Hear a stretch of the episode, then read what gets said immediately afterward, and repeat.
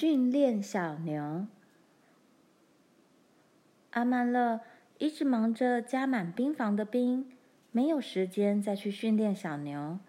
因此，到了礼拜一的早晨，他说：“爸爸，我今天可不可以不去学校上课？如果再不去训练那些小牛的话，他们会忘记该怎么做事的。”爸爸抓抓胡子，眨眨眼睛。他说：“这么一来，你的功课会跟不上。”阿曼乐倒没有想到这一点。他想了一下，说：“呃，我上的课比小牛多，而且他们年纪比我小。”爸爸的表情很严肃，可是他的嘴角露出了一丝笑容。这时，妈妈也帮他说话了：“哦。”孩子要留在家里，就让他留下吧。偶尔不上学，对他不会有什么坏处。而且他说的也对，这些小牛是需要训练了。阿曼乐于是走进仓房，把小牛叫到寒冷的外头。他把那副小牛轭套在他们颈背上，插上弓形架，用木栓拴住，在波波的脚上圈了一条绳子。这些事都是他一个人独立完成的。整个上午，他绕着谷场一步一步往后退，叫着“走呀”，然后又叫“停”。波波和亮亮听到他叫“走呀”，就赶快跑上来；听到他说“停”，就停住，然后从他的羊毛手套上把胡萝卜碎块拾起来吃掉。有时候他自己也吃一块胡萝卜。胡萝卜的外层最好吃，这一层可以削成圈，厚厚脆脆的，很甜。里面的部分比较多汁，清澈的像黄色的冰，但是味道淡，有点涩。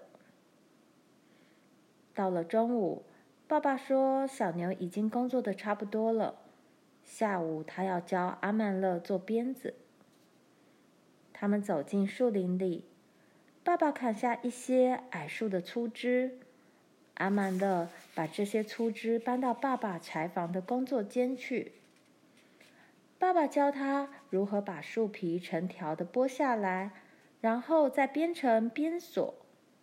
首先，他把五条树皮的一端绑在一起，然后把它们编成一条环形的实心鞭索。整个下午，他都坐在爸爸的木凳旁边。爸爸在那里刨屋顶的木板，阿曼乐细心地编着鞭子，就像爸爸编那条大黑蛇皮鞭时一样。当他旋转揉搓树皮，薄薄的树皮外层一片片剥落下来，只留下柔软白色的树皮内层。要不是阿曼乐的手沾了一些污渍的话，这条鞭子就是白色的了。黄昏以前，他是无法做好鞭子了，而第二天他又必须去上学。但是他每天晚上都坐在暖炉边编他的鞭子，最后编成了一条一公尺半长的鞭索。接着，爸爸把他的折刀借给他用，阿曼勒用刀子削了一个木柄。用矮树树皮条把鞭索绑在木柄上，鞭子便这样完成了。像这样一条好的鞭子，只有到炎热的夏天时才会因风干而脆断。阿曼乐抽动这条鞭子，几乎可以像爸爸抽黑蛇鞭一样响。鞭子做好，给小牛们上课的时刻也到了。现在他必须教他们，听到他叫左的时候向左转，听到他叫右的时候向右转。鞭子一做好，他就迫不及待开始了。每个星期六早上，他都在谷场上教导波波和亮亮。他从来不用鞭子打他们，他只是把鞭子抽得噼噼啪啪的响。他了解教导动物必须温和。安静，有耐心，即使他们犯了错误也一样，否则只是打他，甚至生气的吼他，他是什么也学不会的。波波和亮亮一定是喜欢他，信任他，知道他永远不会伤害他们的。因为一旦他们对他心怀恐惧时，他们就不再愿意勤奋工作了。现在只要阿曼乐一喊“走呀”，喊“停”的时候，他们总是乖乖的听从命令。因此，他也不必再站在他们前面了。他站在波波的左边，波波在他身旁，所以算是近牛。亮亮在波波的另一边。所以亮亮算是边牛。阿曼乐叫道：“右！”同时在波波的身边使劲地抽了一鞭。波波想躲开鞭子，于是两头小牛便都转向右边去了。阿曼乐又喊：“走呀！”他让他们静静地走了一段路。过了一会儿，他又把鞭子卷入空中，在亮亮这一边狠狠一抽。同时喝了一声：“左！”亮亮闪开鞭子，两头小牛又转到左边来。偶尔他们会跳着想跑开，这时阿曼乐就会学爸爸那样深沉而严肃的声音说：“停！”如果他们没有马上停下来，他就去追他们，阻止他们前进。碰到这种情形，他又必须反复让他们练习停和走的动作，他必须要很有耐性才行。一个寒冷的周末，这两头小牛玩性大发，听到第一声鞭响就跑开了。他们把后腿高高踢起，在谷场上又跑又叫。当阿曼乐去阻止他们的时候，他们居然对准他跑过来。把他撞倒在雪地上。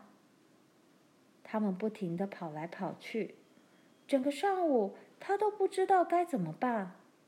他气得浑身发抖，眼泪沿着面颊流下来。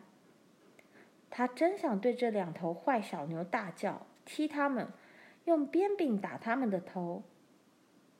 但是他并没有这样做。他把鞭子放好，把绳子圈在波波的脚上。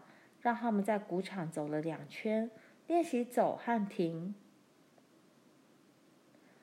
后来，他把这件事告诉爸爸，因为他认为一个人有这么大的耐性对待小牛，就有资格给小马刷毛。可是爸爸不这么想，他只是说：“对，儿子，要慢慢来，要有耐性才行。继续这么做，你会有一对很好的公牛。”接下来那个星期六，波波和亮亮完全服从他的命令行动了。他不必再响鞭子，因为他们听从他的叫声。但是他还是喜欢把鞭子抽得很响。这一天，法国小孩皮耶和路易士跑来看阿曼勒。皮耶的爸爸就是懒人约翰，路易士的爸爸就是法国老卓伊。他们和家里的兄弟姐妹们住在森林中的小木屋里，常常去打猎、捕鱼、采野果。他们不必去学校，可是他们常来找阿曼乐玩。他们看着阿曼乐在谷场上炫耀他的小牛，波波和亮亮表现得非常好，这使得阿曼乐忽然异想天开。他把他宝贝的生日礼物——手推雪橇拿出来，用螺旋钻在雪橇的横杆上钻了一个洞。然后他拿一条爸爸的链子，又从爸爸的大雪橇上取下一根制轮木屑。他把小牛套上雪橇，小牛轭的中央下方有一个铁环，就像大牛轭上的那种铁环一样。阿曼乐把他的雪橇手柄插入这个铁环，直插到手柄上的横木为止。这根横木可以防止手柄插入铁环太深。然后他把链子的一头绑在铁环上，另一头缠绕到插在横木洞中的木屑上去，并且把链子绑牢。当波波和亮亮往前拉时，他们是用这根链子来拉雪橇的。当他们停下来的时候，雪橇的硬柄会使雪橇停住。阿曼勒说道：“路易士，现在你到雪橇上去。”皮耶推开路易士：“不行，我年纪最大，我要先坐。”阿曼勒说：“你最好不要。当小牛感觉到重量时，它们很可能会跑走的。让路易斯先上去，他比较轻。”路易斯说：“不要，我不要上去。”阿曼勒告诉他说：“我想你最好上去。”路易斯说：“不要。”阿曼勒问他：“你害怕？”皮耶说：“对，他害怕。”路易斯说：“我不害怕，我只是不想上去。”皮耶嘲笑说：“哈哈，他害怕。”阿曼勒说：“对，他怕。”路易士说：“他才不怕呢。”阿曼勒和皮耶说：“你怕。”他们嘲笑他胆小如鼠，还说他是个长不大的孩子。皮耶要他回去找妈妈，因此到了最后，路易士只好小心翼翼地踩上雪橇。阿曼勒把鞭子一抽，叫：“走呀！”波波和亮亮开始向前走，可是马上停下来。他们想转回头来看看后面究竟是什么东西，可是阿曼勒以严厉的声音说道：“走呀！”这一次，他们开始向前走了，并且继续走着。阿曼勒在他们旁边跟着走，抽响鞭子，叫“哟”。他让他们绕着谷场打起转来。皮耶去追雪橇，并且也跳了上去。小牛仍然规规矩矩的遵照命令行动。于是阿曼勒把谷场的大门打开来，皮耶和路易士赶快从雪橇上跳下来。皮耶说：“他们会逃跑的。”阿曼勒说：“我想我知道怎么去控制我的小牛。”他回到波波的身边来，抽动鞭子叫：“走呀！”他把波波和亮亮从安全的谷场赶到外面宽广的银色世界去。他叫着左，他叫喊右，把他们赶离房子，赶到大马路上。当他叫停的时候，他们站住了。皮耶和路易士好兴奋，他们爬上了雪橇。阿曼勒叫他们往后靠一点，他也要上。于是他坐在最前面。皮耶抱住他，路易士抱住皮耶，他们的脚伸在雪橇外面，他们把脚直直的抬高，以免碰到地上的雪。阿曼勒神气的把鞭子一抽，叫：“走呀！”波波的尾巴翘了起来，亮亮的尾巴翘了起来，他们奋力向前奔。于是雪橇被抛到空中，接着。所有的事情都同时发生了。波波说：“某某某。”亮亮说：“某某某某。”飞舞的牛蹄和牛尾从阿曼勒的眼前闪过，笨重的牛屁股从他的头顶翻过。阿曼勒大叫：“停！停！”亮亮说：“哞哞。”波波说：“哞哞哞。”这简直比溜下山坡还要快！树木、白雪和小牛的后腿全部混杂在一起。每次当雪橇从空中落下，阿曼勒牙齿就打颤。亮亮比波波跑得快，他们已经跑离大马路了。雪橇撞翻了，阿曼勒着急叫：“左左！”他一头栽进雪堆里去，嘴里还在叫“左”呢。他张开的嘴巴含满了雪，他把雪吐出来，打个滚才爬起来。一切都静下来，路面上空荡荡，小牛跑掉了，雪橇不见了。皮耶和路易士从雪里爬出来，路易士在用法国话咒骂。阿曼乐懒得理他。皮耶吐了一口口水，把雪从脸上抹掉，说：“老天，你不是说你能控制小牛吗？他们没有跑掉吧？哈？”阿曼乐看见小牛的红背脊被埋在远处石墙外边的雪堆附近。他对皮耶说：“他们没有跑掉，他们只是跑远而已，就在那儿。”他走过去看着小牛，小牛的头和背部都露出雪堆，牛耳变弯了，套在弓形架里的颈子也是歪歪的，他们的鼻子凑在一起。眼睛睁得又圆又大，一副茫然的模样，好像彼此在问：“这是怎么回事？”皮耶和路易士帮忙把他们身上和雪橇上的雪挖开。阿曼勒把牛顎和链子弄直，然后他站在他们面前说：“走呀！”皮耶和路易士在后面推他们。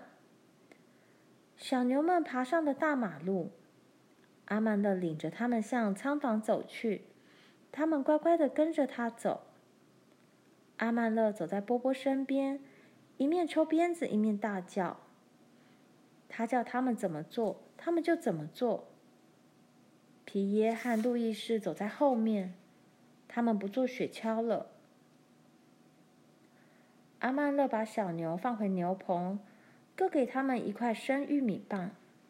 他细心的把牛轭擦干净，挂起来，把鞭子挂在钉子上，把链子和制轮木屑擦干净，放回原处。然后他对皮耶和路易斯说：“太阳下山之前，他们还可以坐在他身后到山上滑雪橇玩。”当天晚上，爸爸问他：“儿子啊，你今天下午是不是碰上了麻烦？”阿曼乐说：“没有，我只是发现我必须好好训练波波和亮亮拖东西。于是他开始在谷场上训练小牛拖雪橇。